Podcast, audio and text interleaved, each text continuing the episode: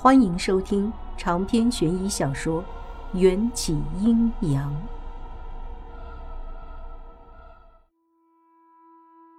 傻孩子，师傅解脱了，你应该笑。就像你说的那个猫仙人，他完成了自己的使命，就应该去该去的地方。只希望。来世可以不要再住在瓦罐里。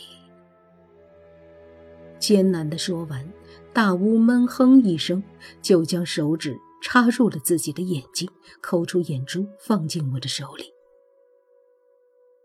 作为师傅，总要留下一点什么给徒弟。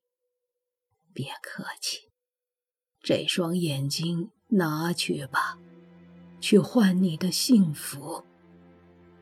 经历了那么多，有人要求我付出，有人要求我坚强，可却是第一次有人要求我去得到幸福。我心中最柔软的地方被触动了，对于幸福的渴望也一发不可收拾。掌心中两颗血淋淋的眼珠上还残留着大巫的体温，我努力不让大巫用尽全力推上去。我的嘴角上的笑落下去。吵闹声惊动了官府和驿站，他们赶来后，将大巫畸形的身体从废墟中抬了出来。是谁下的毒手？库尔班也赶来了，看见大巫的尸体，气得胡须都抖了起来。我冷静地摇摇头，现在并不是指认凶手的时候。若我拆穿了千岁翁的身份，他势必会催动我和迎战体内的子骨报复。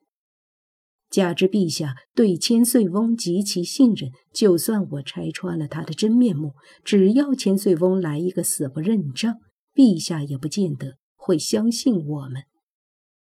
我嘴角的弧度凄美的又往上扬起了一些，心里想着：杀死千岁翁的最好办法。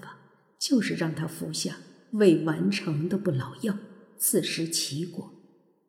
师傅，您看着，徒儿一定会为您报仇的。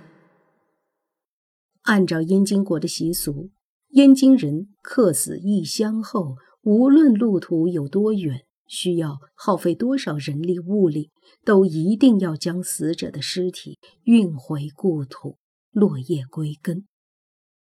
我披麻戴孝的。跪在灵堂里，尽管库尔班和阿莱都提醒我，身为公主不需要为大巫做这种事情，这是我唯一能为大巫做的。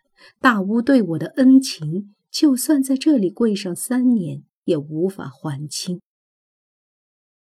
迎战来到驿站吊丧，见我伤心欲绝的跪在地上，他也掀开墨色的长袍。跪在我的身边，对着大巫的棺椁叩拜。库尔班特意找了一只一米多高的大瓦罐，想要将大巫佝偻的身体装进去，被我喝止。大巫临死前说过，他今后不愿再住进瓦罐。库尔班沉默了几秒，问道：“那就按照燕京习俗，将尸体用白布裹上三层。”送回故里，就这样办。经我点头，库尔班便命人打理大屋的尸身。我擦干眼泪，将迎战拉到一边，说道：“一日为师，终生为父。你愿意代替我，将大屋的尸首送出城外吗？”迎战一看就看穿了我，悠悠问道。你将本王支开，是想去哪里？大屋临终前留在我脸上的笑意，似乎变成了习惯。我轻轻的一笑，鼓起勇气说道：“别担心，我不会逃跑，我要去完成大屋的遗愿。”再次来到桃园。月老已经站在园子入口的桃树下等我。之前看见的那些粉嫩的水蜜桃，如今早已熟透，鲜红的犹如跳动的心脏。我很奇怪，月老为何早就料到我会出现？他虽然是掌管万物因缘的神，却没有预测未来的能力。你怎么知道我要来？谁知道？我只是在这里等人。等谁？该来的人。月老高深的眨了眨眼睛，便扭着他硕大如蟠桃的屁股，走到了桃园深处一棵与其他桃树与众不同的桃树下。园子里其他桃树枝干上都长满了甘甜肥美的桃子，这棵树的枝干却只挂着一颗颗干巴巴的桃核，与周围的景色格格不入。月老向我伸出手，东西带来了。我将装着大乌眼珠的罐子递出去，快要放进月老掌心前，又收了回来。红线呢？你可知神仙是不能说谎的？月老勾了勾朝我伸出的手指，略显兴奋地挑起淡淡的眉毛。那好吧。我将罐子放进那只长着五根如柳枝般纤细手指的掌心中，月老迫不及待地打开罐子，倒出里面那两颗如黑曜石般闪耀的眼珠子，满意的咧开了嘴，露出一排洁白的牙齿。检查过之后，月老将眼珠放回罐子，揣进怀里。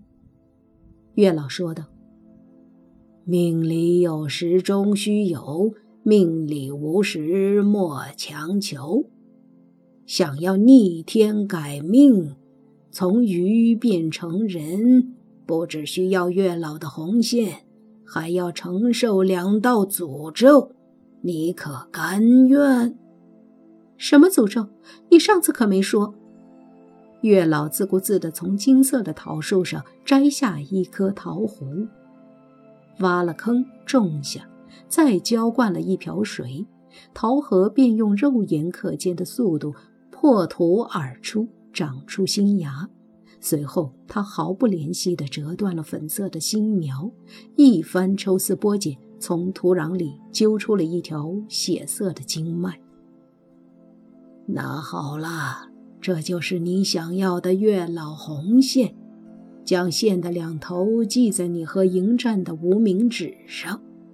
你就能嫁鸡变鸡，嫁狗变狗，变成和迎战一样的人。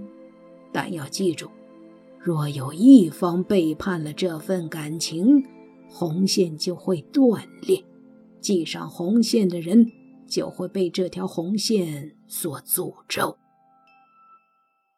月老缓慢地松开捏着红线的手指。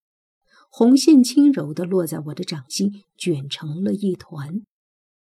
是什么样的诅咒？受到诅咒的人会先容颜丧尽，变成白发老朽，接着五十俱灭，变成痴呆，最后化作枯木而亡。就算转世，诅咒也不会消失。系上红线的人将会永生永世被万人唾弃，成为天煞孤星。月老神秘地压低了嗓音，伸出双手，猛地抓住我的双肩。你一定要记住，千万不要做那个系上红线的人。诅咒不会降临到我们身上。我坚定地看着月老收紧的瞳孔，后者凝重的表情突然转变成不屑一笑，松开我的肩膀，背过身，喃喃自语地往前走。彼岸花开一千年，落一千年，情不为因果，缘注定生死。两千多年的光阴难熬啊！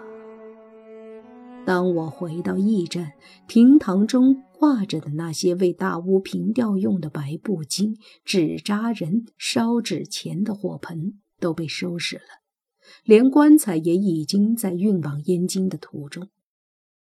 考虑到半个月后就是我和迎战的大婚，解忧公主会从驿站出嫁，这么喜庆的时候，自然不允许在厅堂里布置不吉利的白事。我无法为了这件事向库尔班生气，只能退然地靠在红木雕刻的椅子里，黯然地发着呆。人的一辈子就像是拍打着礁石的浪花，有一些能飞溅出几十米之高，有一些则默默无闻。但无论这些浪头拍打的哪一个更高，最终都要被新的浪花所取代。那时候，又有多少人还记得那片浪花，记得大屋，记得迎战，又记得我呢？长篇悬疑小说《缘起阴阳》本集结束，请关注主播，又见菲儿，精彩继续。